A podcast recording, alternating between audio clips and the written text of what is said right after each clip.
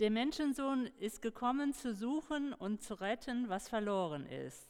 Mit diesem Wochenspruch zu unserer neuen Woche aus Lukas 19.10 begrüße ich Sie am Telefon herzlich zu unserem Auszug aus unserem Taufgottesdienst im Wald Retteneich zwischen Illnau und Biesiken. Dort werden wir zwischen hohen Bäumen auf Bänken sitzen und Gottesdienst feiern, mitten in der Natur mit unseren Liebsten und all den anderen, auch mit Ihnen am Telefon. Es ist eine schöne Tradition in Ilnau-Efrettiken, diese Waldgottesdienste mit Taufen zu feiern. Und so begrüßen wir heute natürlich besonders die Täuflinge, Marlin und Nico, Mael und Moris. Ein ganz herzliches Willkommen auch Ihnen und Ihren Familien.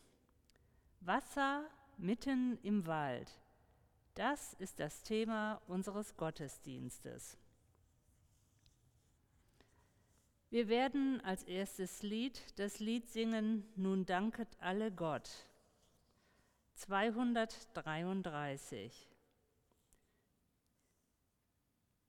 Ich lese im Anschluss den Psalm 63 nach der neuen Genfer Übersetzung. Ein Psalm Davids aus der Zeit, als er sich in der Wüste von Juda aufhielt. Gott, mein Gott, bist du.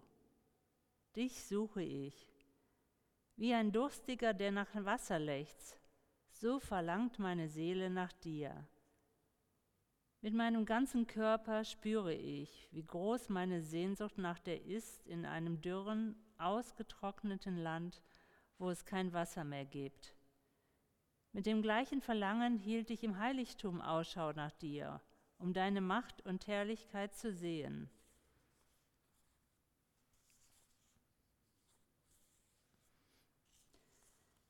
Deine Nähe sättigt den Hunger meiner Seele wie ein Festmahl. Mit meinem Hund will ich dich loben. Ja, über meine Lippen kommt großer Jubel. So viele Male hast du mir geholfen und im Schutz deiner Flügel kann ich jubeln. Wir beten. Gott in dieser Welt der vielen Töne, der schönen und der anderen, gibt es in mir diese feine Spur, die sich nach dir sehnt. Da ist dieses Verlangen, von dem ich nicht weiß, wie ernst es ist, was ich damit anfangen soll. Gott, ich sehne mich und zögere. Ich frage, danke, hoffe. Lass mich dich erkennen. Zeige mir deine Wege. Amen.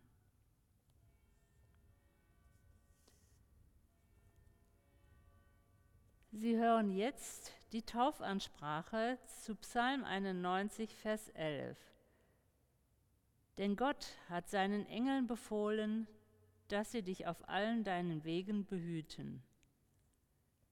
Liebe Gemeinde, drei der vier Täuflinge haben diesen schönen Vers aus Psalm 91 als Taufspruch und der vierte Taufspruch unterscheidet sich inhaltlich nicht wesentlich. Da sagt es Gott zu, siehe, ich bin mit dir und will dich behüten, wohin du auch ziehst. Alle Tauffamilien sind nicht miteinander verwandt oder verschwägert. Da scheint mir die Richtung dieser Verse einen Wunsch auszudrücken, der ernst zu nehmen ist. Die Weisheit hinter diesen Versen hört sich für mich so an. Wir als Eltern mögen unsere Kinder noch so lieben, schützen und unterstützen.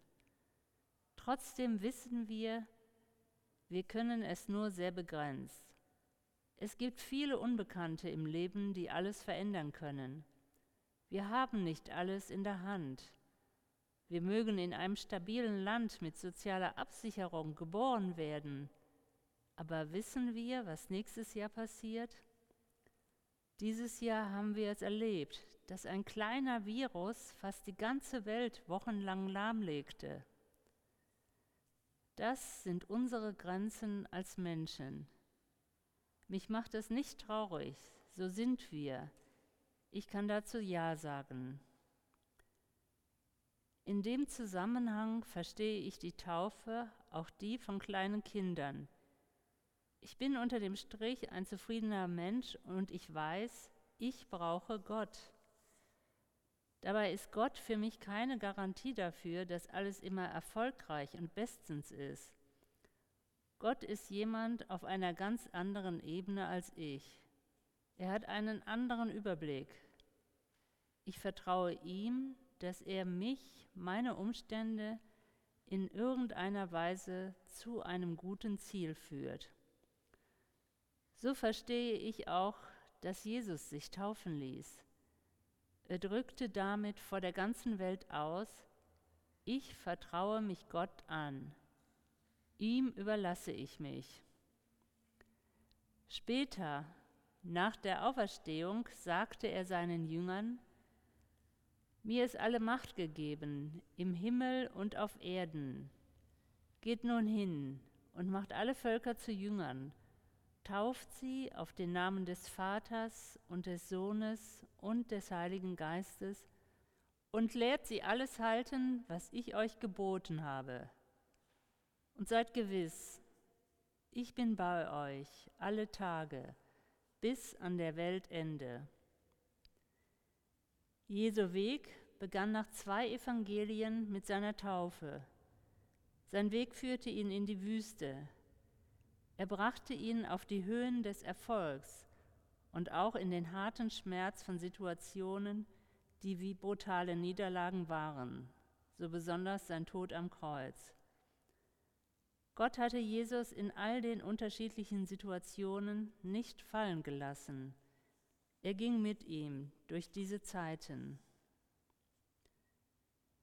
Wenn ich an dieser Stelle noch einmal einen Blick auf die Bäume werfe, dann sehe ich Baumstämme und Äste, die genügend Sonne und Regen haben. Sie können wie in Ruhe wachsen. Bäume können aber auch etwas anderes erfahren. Da schlägt der Blitz ein. Ein schwerer Sturm bricht einen Ast oder beinahe. Viele Jahre später kann es sein, dass genau solche Bäume, die dem Unwetter ungünstig ausgeliefert waren, durch besondere Schönheit auffallen und viel mehr Schatten werfen können.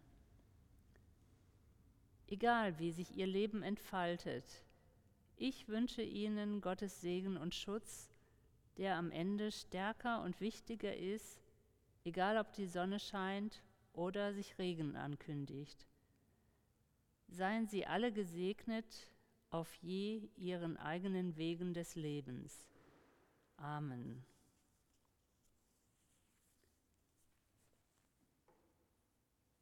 Die vier Kinder werden getauft und dann gibt es nochmal ein Wort, weiterführendes Wort an die Gemeinde. Liebe Gemeinde, vier Kinder sind jetzt mit den Wassern der Taufe gesegnet.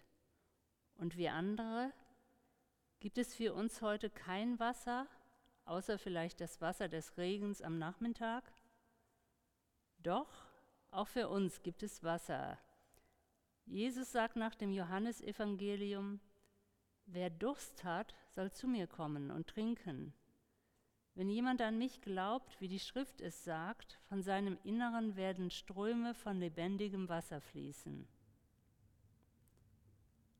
Haben Sie es gehört? Hier ist im doppelten Sinn von Wasser und Quellen die Rede. Einmal ist Jesus selbst die Wasserquelle, die unseren Lebensdurst stillen kann. Und dann will er auch in uns diese lebendige Quelle zum Sprudeln bringen. Das Einzige, was wir brauchen, ist den Mut, zu ihm zu gehen um Wasser, um Leben zu bitten. In einem alten Märchen wird erzählt, dass der König todkrank ist. Ein Arzt erkennt, dass er sterben wird, wenn er nicht das Wasser des Lebens bekommt. Der erste Sohn macht sich auf die Suche nach diesem Wasser. Ein Zwerg fragt ihn, was er mache. Er beachtet diesen Winzling nicht und verrennt sich in einer Felsenlandschaft. Der zweite Sohn macht sich auf den Weg.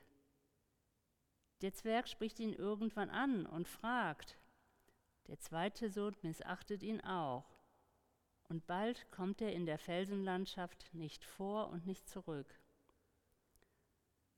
Zögerlich macht sich der dritte Sohn auf den Weg. Als der Zwerg fragt, warum er sich auf den Weg gemacht hat, erzählt er bereitwillig davon.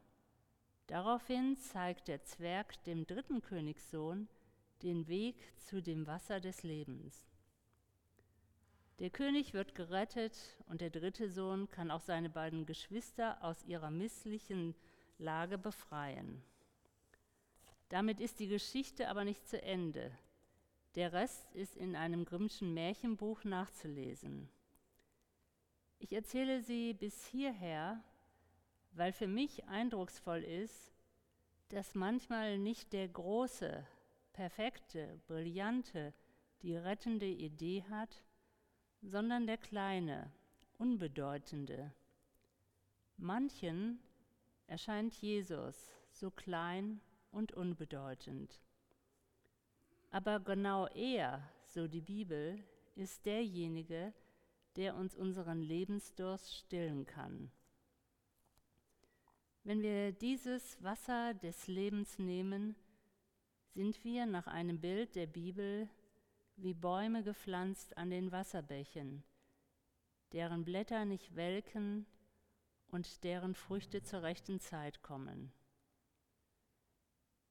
Dass wir das nicht so schnell vergessen, deshalb geben wir als Kirchgemeinde nach dem Gottesdienst eine Runde Wasser aus. Amen.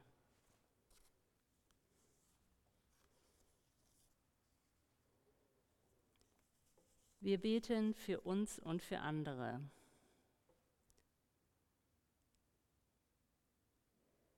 Gott, ich bitte dich für mich, für mein eigenes Leben, für meinen Lebensdurst, dass ich zu dir komme, dass ich dir vertraue, dass du meinen Lebensdurst stillen kannst. Ich bitte dich auch für alle Menschen in meinem Umfeld, von denen ich weiß, dass sie ihr Lebensdurst quält. Komm du, hilf du. Wir bitten dich für uns als Kirchgemeinde und auch für die ganze Welt, für die reichen und armen Länder.